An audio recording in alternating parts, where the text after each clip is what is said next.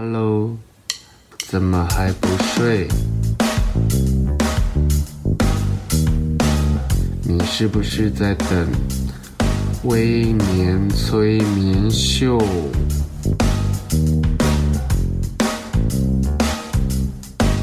在还没有睡之前，赶快去帮我按个订阅。紧接着，我们就要开始今天的节目。Hello，大家好，欢迎回来微年催眠秀。哇，真的好久好久不见，记得休息了大概有五个月左右吧。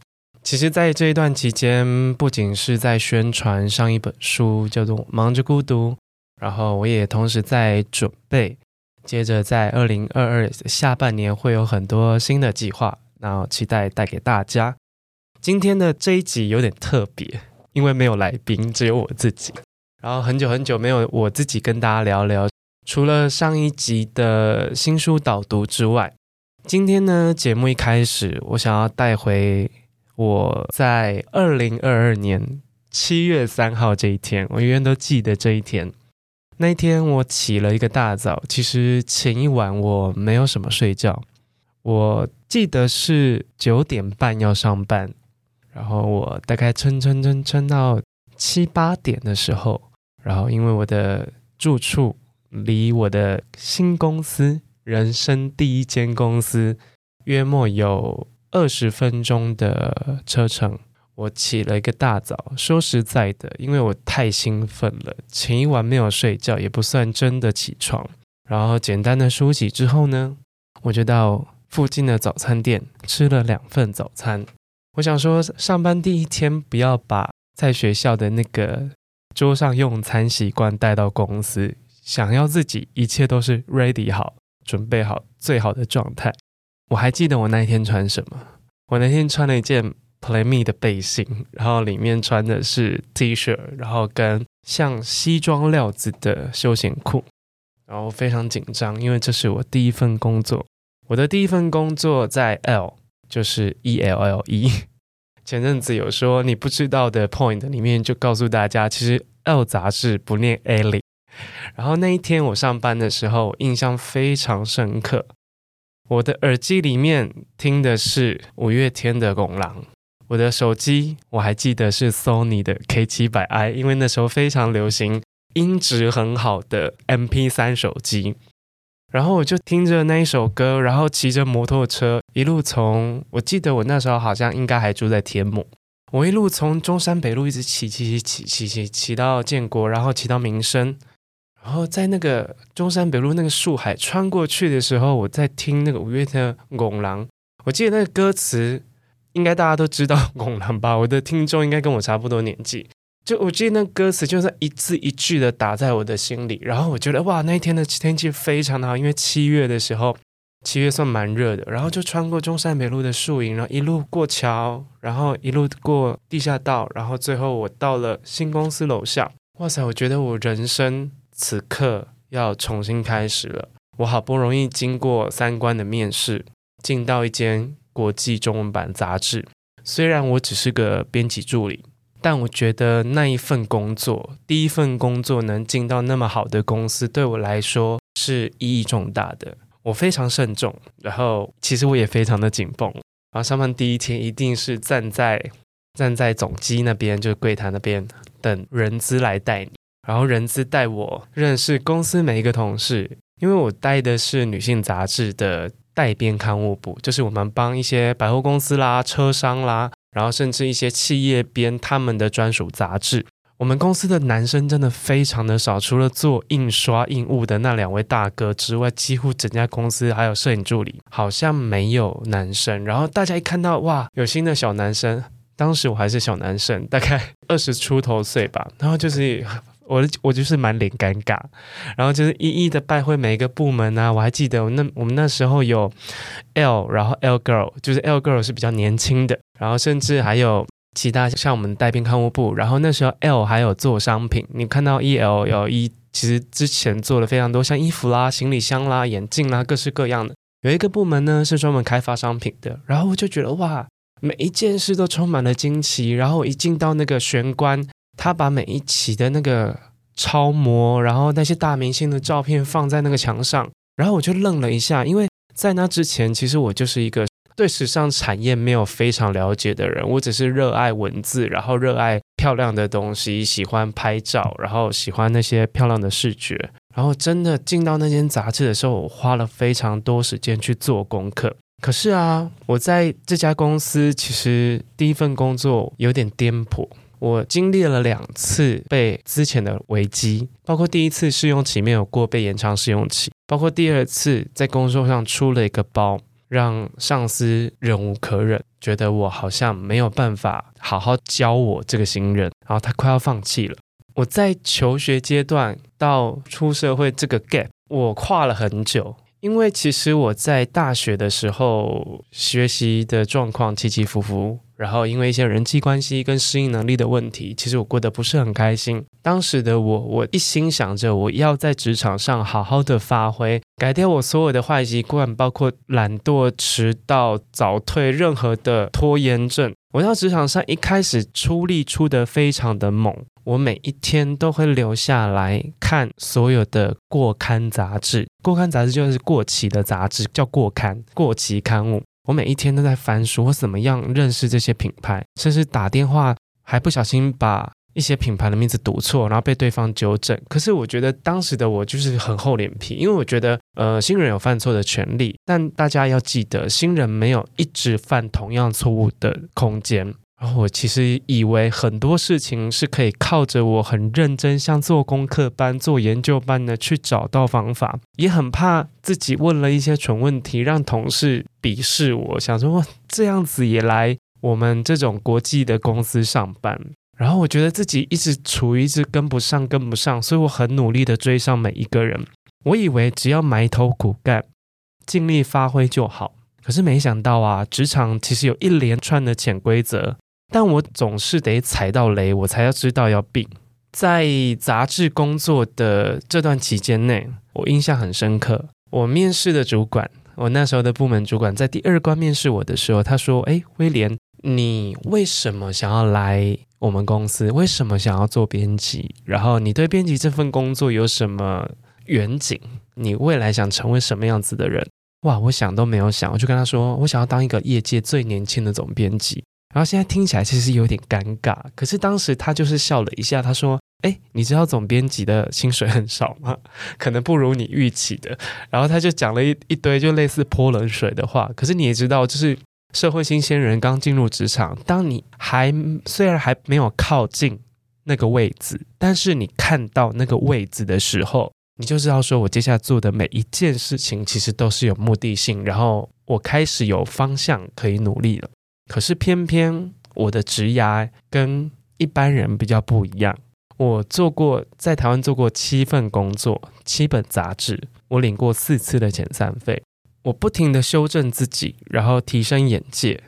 可是很多时候，其实光靠自己自修自学其实没有用。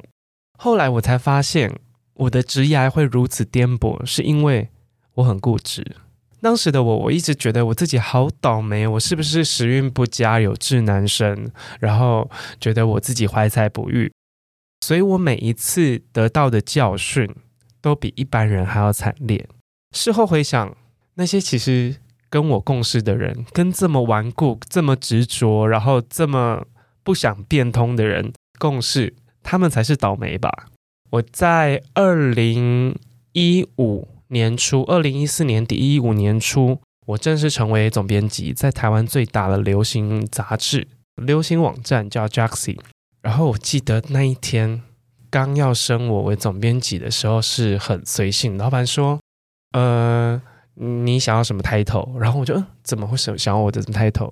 因为我一开始在面试的时候，我有告诉他说，我想要在这里做到总编辑，然后我想要把这家公司做大做好。然后在时机成熟的时候，他就找我谈升职加薪，然后当然是加薪的幅度是我非常满意的。然后他说：“你选一个 title 吧，总编辑可以吗？”然后我想了一下，我就说：“好像总编辑这个职位太大了，那不如先叫主编好了。”可是其实在中国，在香港，主编就等于最大。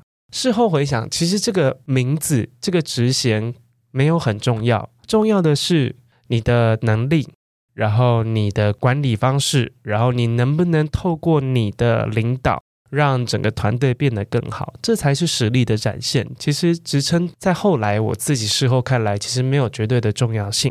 但不得不说，当我升上总编辑之后，我开始看到那些比我之前的编辑，不是我拔之前，我开始看到那些所谓的小弟弟小妹妹，我就这样直说好了。刚进公司、刚进业界的人，哇，那跟我说起话来横冲直撞，然后每一个都是信誓旦旦，然后充满杀气，然后不停的被迫换位思考。然后有一天，我就坐在我的。那个位置就是总编的位置，是可以看到全公司的一个角落。然后我就在想，因为我在准备隔天的会议资料，然后再重新的检视今天开过的每一场会，然后要发信给什么样子的人。然后我就看着一个一个人的座位，我就发现哇，每一个人好像是我的现世报，每一个人的身上都有一些特质，是当时的我自己没有办法看透自己的问题。然后，如今我做到这个位置之后，我变成一个领导者，我才知道，哇塞，要领导这样子的人，原来是非常辛苦的一件事。然后当下我就觉得，我要跟我第一份工作的老板说谢谢，因为当时离开的时候，我不是很开心，我觉得他轻视我，然后他没有重用我这个人才是他的损失。后来我想想，哇，他真的把我送走，是他的最棒的决定。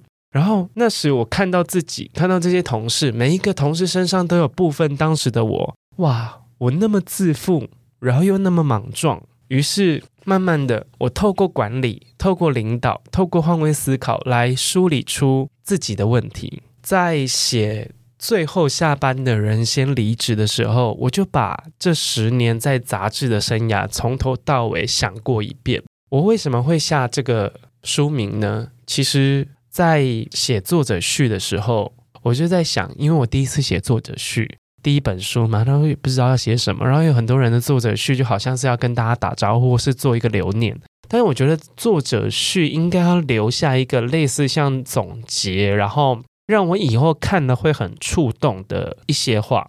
我在作者序写着这本书献给每一个工作阶段都很常加班的我。我时常是一个人锁公司的大门，在大半夜，然后过没多久，我便黯然的交出门禁卡。当抱着纸箱的我走进电梯，看着镜子的自己，其实不管自愿或非自愿的离职，幸好我这一路都没想过要放弃。我不停的修正，然后慢慢找到方法。虽然有时候那个解决问题的时机点已经过了，但我总觉得。如果我能写一些故事跟道理，或者是我今天透过这样子的节目跟你分享，会不会这一些很显而易见的坑，然后很让你很致命的地雷，你能因此避过？我觉得那就万幸了。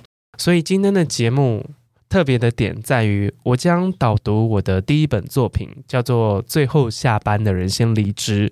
然后也作为这个我们新的季度的一个开场集。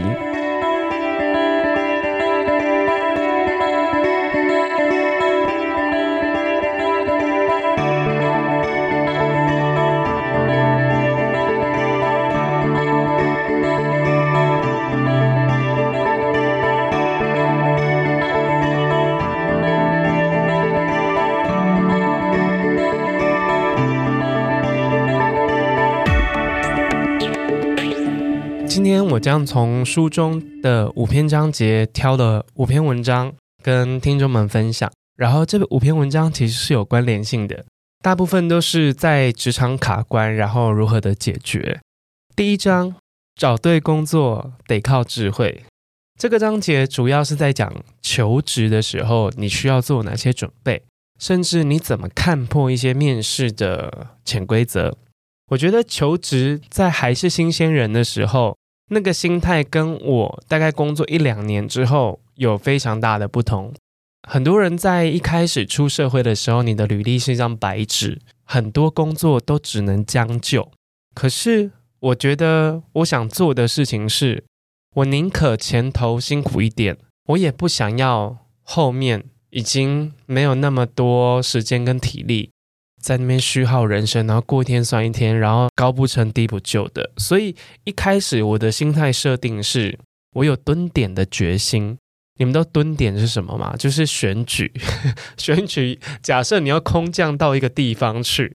你就是要在那边蹲点，认识当地的人，然后了解这边的民生的问题，然后让大家建立对你的熟悉感跟认识度。我觉得工作也是要有蹲点的一个决心，尤其是在一开始，很多时候你要知道，在一零四上面会丢出来放在一零四的工作一定不会太好，因为呢，通常好的缺。或者是业内一些重要的职位，是不太可能透过人力银行平台招募，都是业内的挖角啦，或者是猎头顾问的高阶经理人的中介啦，人力中介，通常会丢出来，一定是找不到人。然后大家想，找不到人，等于可能没有人想做，可能啦，不是绝对。但通常我的经验真的是八九不离十，会丢出来的工作绝对不会好到哪里去，或者是你很容易得到的工作，一定不会是很厉害的工作。大部分有些人是比较幸运啦，但当然我自己没有那么幸运。我当时在找工作的时候，我就有一种将就的心态，我觉得别人要用我，我已经非常的开心了。然后你们知道吗？第一个录取我的工作，并不是《L》杂志的编辑助理，其实是一家房地产广告的文案。然后当时我我其实是一个设计毕业生，然后因为在学校的时候，我在我的广告制作作业其实一直都做得还不错，所以我对企划整合这一块非常的了解。我就到那一家房地产广告公司去面试，然后后来很快，大概一两天之后就通知我了。同时间有两个工作通知我，当时我选工作的。第一个想法是，一个是国际型的大公司，公司有四五十个人，然后一个是个人小型的，也不能说小型，如果是六七个人的广告公司，然后他们是专做房地产的，然后就在想哪一个工作较适合我。说真的，我对广告业的憧憬比较大，但是我觉得如果我有机会到大公司走一趟，对我来讲一定是非常棒的养分。所以一开始我在挑工作的眼光，在选工作的心态，我从来都不是以钱多，或者是眼前的这份工作能替我带来多少的好处。我做了很审慎的评估，是我在这份工作的延续性是什么？可能广告最后就变成创意总监啦，然后可能在杂志我就变成总编辑啦。在这个十年后的我有可能会成为的人，我选择的是总编辑。我觉得在这个职位上具有文化度，然后具有社会影响力等等。我觉得这个职位比较吸引我。我当时的选择工作的判断是这样来的。然后在这一章，我想要分享一篇文章，叫做《把烂工作做好就是你的本事》。我的找工作运气真的是比一般人还要还要背吗？这是应该这样讲，因为。我印象很深刻，我在出完第一本书的时候，然后我就把我的书给我的好朋友一个作家，我就先不讲他是谁，然后他也是跟我在同一个产业的工作的人，然后看完这本书的时候，他就跟我说：“哇塞，你都靠自己。”然后听到这件事情的时候，我其实有一点点介于想哭跟感动之间，然后就靠自己这三个字，我。如果可以的话，我也不想要靠自己啊。可是他就说，你每一份工作都是靠自己争取得来的，然后乖乖的面试，乖乖的找。我说不是这样子嘛。然后他也没有说太白。可是在我的观察，其实有很多人的工作是被介绍的，或者是有很多人的工作是因为有家庭的关系，然后可能有一些。呃，父职辈的一些背景啊，所以在这个产业里面让他比较顺风顺水。可是偏偏我就是一个什么都没有，然后从零开始的人，所以我在找工作的时候其实有点吃力。一开始出社会第一份工作在 L 杂志，后来就离职了嘛，后来被介绍到另外一本杂志去。在这当中，其实我我每一次跟主管吵架。或者是跟同事有什么争执，我都会偷偷打开那个 一零四，然后想说不做了，不做了，因为我有的是本钱，老子有的是时间，我工作再换就有了。可是每一次打开那个一零四啊，主动联络我的不是保险寿险业，就是房仲，然后还有卖灵骨塔的，然后多半是不需要太多丰功伟业的那种业务型工作，或者是销售员、服务业。这种比较基础劳力性质的，但我没有其他选择。然后我在想换工作的时候，我只能用打听的。哎，你们谁家有缺人？然后或者是说，你可以帮我问问那个谁谁，他们部门有没有缺人？可是我其实是个脸皮非常薄的人，而且我那时候蛮蠢的，就其实不能不能这样子问，因为通常通常这样子问会打草惊蛇，然后也会让你的现在原有的公司如果知道了，你有可能会两头空。然后，可是我就傻傻的就一直问。刚好我朋友介绍到另外一家杂志社有个企划编辑的工作，然后我就谈得非常的开心。那个那个主管觉得哇，我他就是一直称赞我很有才华，然后我这个人又一被称赞就整个得意忘形，然后他就开了一个非常高的薪水。我记得没错的话，我在二零零六啊，一开始节目讲错了，我不是二零零二，二零零二是我入学，我在二零零六的七月四号开始上班。然后我在二零零七年就转到另外一家公司，我记得我那时候的薪水是四万三，然后已经吊打所有的同行业内水准，就是已经是超高薪的状况进入那个部门，进入那个公司。但我不疑有他，但是这其实是一个死缺。什么叫死缺？大家都知道，就塞亏，就是没有想要做的工作。他们已经缺这个位置缺半年了，所以他们才会不惜的高薪。然后，当然我有一些作品集跟特质是有吸引到他们，我才有办法去谈那么好的薪资条件。然后，甚至也是责任制。然后我就觉得，哇塞，我的命运的轮盘终于转到我了，我要翻身了，我要翻身了。然后打电话跟我妈讲，然后我妈就觉得这是不是诈骗？她会不会叫你做一些黑工或什么的？你知道，乡下的老人家就听到这种事情就会很紧张。可是，就有一个好心人带话，就提醒我说：“哎，威廉，我跟你讲哦，这个位置不好待哦，在这个位置都不长寿。不长寿原因就是很快就离职了。”我说：“为什么？我的主管人很好啊。”他说：“没有，那只是一开始。他其实是一个非常情绪化的人，而且他很容易歇斯底里，在公司崩溃，然后会很逼人，然后各式各样的恐吓。然后我就觉得，你是不是眼红？”我的薪水比你高，因为那时候就是不知天高地厚，都觉得哇，人家是不是在嫉妒我？但不是。然后他把会预想得到的状况一五一十的跟我说，但我就说，其实我想的很简单，因为我经验不多，而且我非常肯学也肯做。然后谢谢你的好意，我已经决定去上班了，我一定会努力看看之后有什么问题再说。可是你知道吗？我那种明知山有虎，偏向虎山行的心态，在那个部门里面，其实非常的、非常的违和。因为每一个人都亦步亦趋、战战兢兢的，只有我那种呃不要命的冲，然后什么你给我什么球我就打，每每一发一定要打到全垒打为止。所以一开始我的态度是有求必应，所以我的部门同事跟我的主管都对我印象非常的好，因为没有一件事情是我办不到的。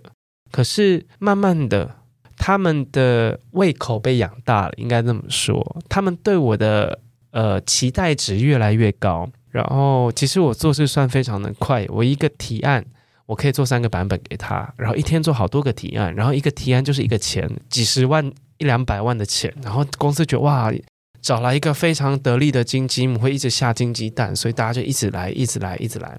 然后我那些同事就是每一个人说哦，我们来了一个超强的企划编辑，然后一直在跟客户放话，所以我们公司瞬间业绩爆量，然后我个人的工作量也爆量，而且我的工作是有奖金制度的，我还有曾经领到七万多块的奖金过，你就知道我的工作量有多大。然后每一个同事都觉得哇，我是一个很很棒的助攻手，于是大家对我的要求跟期待节奏越来越快。偶尔会有一些急件，但我觉得偶尔我就加个班，大家互相 cover 一下，其实没有什么问题。可是偶有急件变成人人都要急件，因为他们觉得我可以，但是大家都不知道，可能五个业务、五个企划、五个行销部的人，他们有五个指令，然后每一个人都觉得他自己是唯一的极简。OK，我就把大家都惯坏了。慢慢的，我就开始直接拒绝，我就说我不要，不行。然后最后大家觉得你怎么突然变得这么难搞？然后有有一次，大家在检讨进度会议上，因为我真的整个案件塞车塞到不行，然后我就直接说了，你很急，他也很急，他说他更急，但我就一个人一双手一个脑袋，然后我不吃不喝不休息，其实也做不完。然后你们要不要讨论一下是谁的比较急，我先做谁的？然后你知道我这个讲话的口气是跟我那平常哎大家好呢，我是威廉那个态度就是很像鬼上身。然后大家对我的印象就是从瞬间从红转黑，然后我觉得我非常的冷漠、刻薄、强硬。但这个时候呢，其实最好的方式是坐下来协调，而不是直接的拒绝。在一开始，我不该盲目的接受。然后，其实我在这段期间这么高压的环境里面，其实我学习到非常多的事情。可是。我当时在找这份工作，在去这家公司的时候，我其实都有心里打算，我想要待一年就走了。可是你知道吗？这种东西一设定下去，你在将近快要到一年或过半年的时候，你会失去工作的耐心，然后也会对很多人的应对态度会有一些改变。我觉得人是这样子的，我觉得我们都不是超级演技派，所以我们很容易藏不住我们真实的情绪。尤其在下半年，我都想说，我快要走了，就整个人大崩坏，人设大崩坏，就是非常的嚣张，然后也不理人，然后我就觉得我要挑事情做，反正我都要走了。可是我觉得这是其实，嗯、是我一开始就错误的设定，因为求职之前你可以。打探就是他大概在这个职位上的汰换率，还有整家公司平均的年资，最资深的同事待多久，然后预设这份所谓的烂工作的协调。进了公司，你就开始把沙漏倒转，然后在最有限的时间内磨练出最想要的技能，但是不要让自己在这有限的时间内，其实没有带走什么，但虚耗了非常多不必要的时间。然后，在一个错误的时间点，我觉得这个协调不该是从你的主观，然后很生硬的去设定，而是说，我当时设定的是，我在这个协调走满的时候，我要带走什么？工作技能、危机处理能力、人脉资源。我在那份工作里磨练出快速提案、快速完稿的本事，然后。能够妥善的跟每一方沟通，客户、业务、公司，然后印刷厂，还有其他部门的跨部门整合，这个能力其实非常的难得。所以我在后来要离职的时候，我不是因为时间到了，而是有其他的原因、其他的规划才要走。我觉得同样是磨练技能，应该是要智取。然后当冲突发生的时候，你要知道怎么样拨乱反正。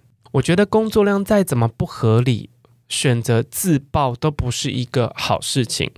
在这一个章节，我想要教大家的求生法则是：一开始你一定会做了很多没那么好的工作，然后这些工作可以让你有走马看花的心态。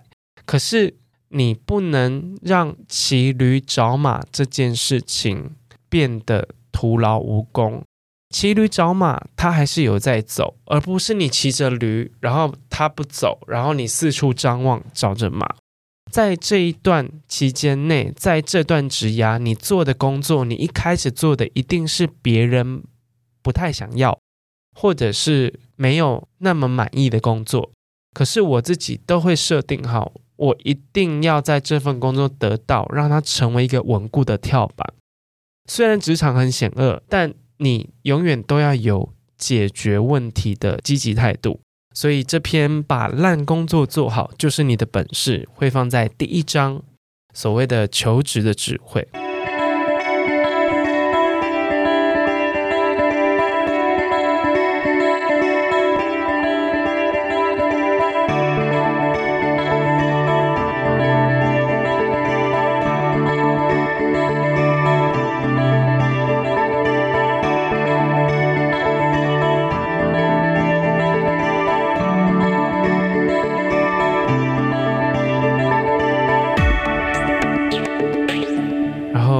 章是叫做《新鲜人的生存哲学》。其实这一篇章节就是在讨论试用期。我跟一般人比较不一样，我十年内有经历过非常非常非常多次的试用期，但也不是每一次，或者是随着经验或年资的累加，我安全过关的速度就会变快，而是试用期的危机大部分来自于个人主义，你太依赖自己的眼光了。我在对当时的我说话，如果可以跟当时的我试用期危机的我来讲，来好好对话，我一定会跟他说。你太相信自己了，你太以为自己的眼光就是一切了。而且，优秀的人才不单是能力超群，而是懂得运用资源，避免主观，然后不把个人放在前面，而是以团体为优先考量。在这个章节，我想要分享一篇叫做《同样是新人，为何他可以准时下班》。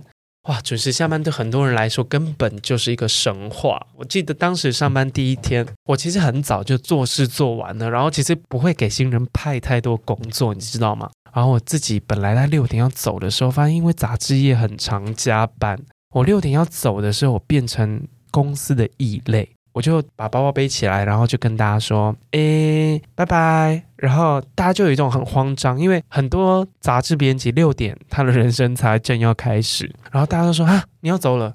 哦，好，你走。”就是那个反应很怪。然后后来我我其实一开始是赶走，可是后来就变得默默的陪着大家一起加班。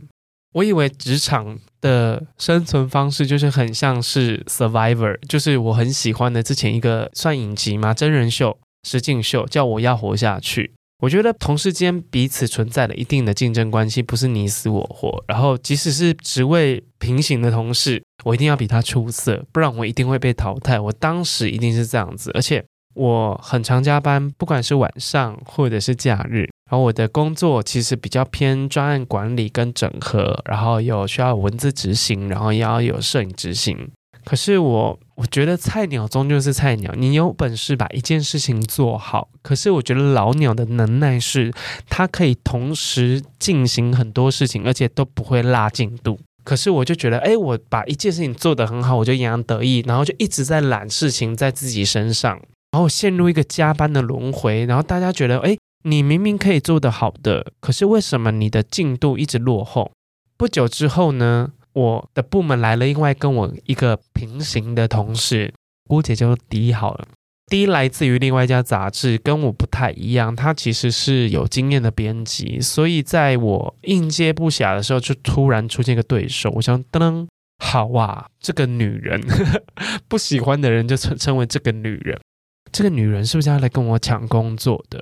然后所有人都觉得我对她非常的冷漠有敌意，然后其实我不太跟她讲话，因为其实首先我必须要承认，就是我先入为主对那种富家女、娇娇女的人会有一点反感在职场上，然后我就觉得这个人很常在上班的时候那边弄美甲，然后跟大家聊保养品、化妆品，然后就是一个苦干实干，就很像那种奴才式的工作方式。我觉得为什么他都可以这么轻松，然后整天就是那边。体体面面的，然后去参加活动，然后下班跟男友约会，然后就很火大。我就觉得他是不是能力很差，只能靠这些花瓶式的形象来讨好大家，然后对他敌意很深。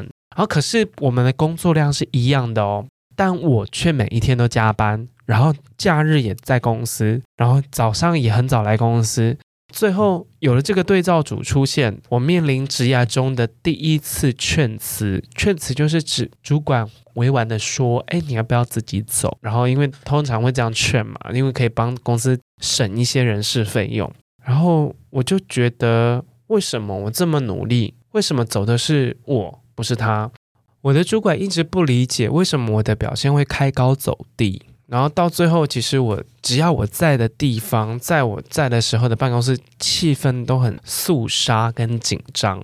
然后被约谈结束之后，我的部门里面最资深的同事，在公司做十几年的同事就找我吃饭，他对我非常的好，是一个美术设计的姐姐。然后他就说：“哎，你还好吗？”然后我就觉得哇，终于有人问我了，我要大抱怨。我就说明明我的工作量那么多，然后我那么常加班。可是他为什么每一天就他，我就处那个女人，我就成为他或那个女人。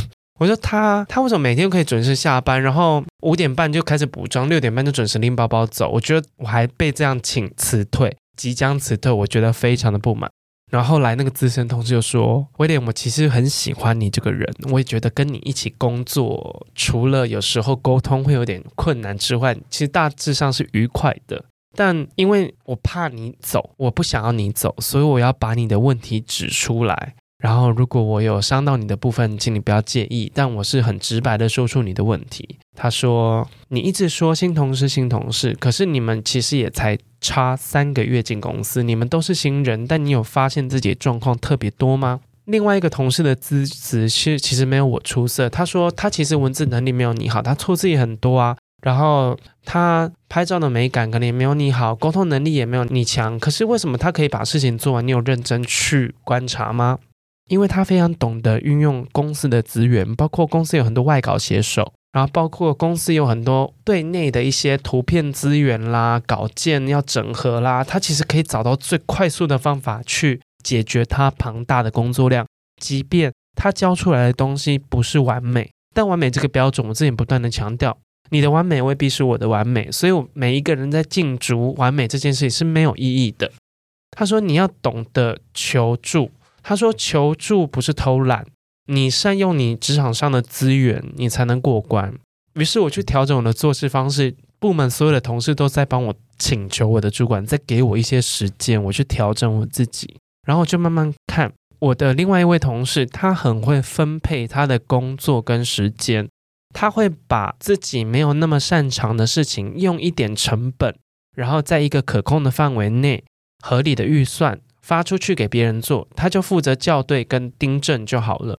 然后我每一件事情都是亲力亲为，然后虽然做得出来也算不错，可是我得花非常多的时间去处理他可能几通电话就可以解决的事。职场其实不是单打独斗，真正厉害的人其实是会用资源、会用人际关系的人。我其实，在那一段工作，在那个经验里。我就告诉自己，也告诉新鲜人，其实一开始试用期先求稳，再求好。同样是新人，为何他可以准时下班？以公司立场来说，工作是结果论，你过程怎么辛苦都不重要，只要能压准时间，如期完成，对公司来说都是可以用的人。比谁能坐那个位置适合与否，其实就看能不能把事情好好的做完。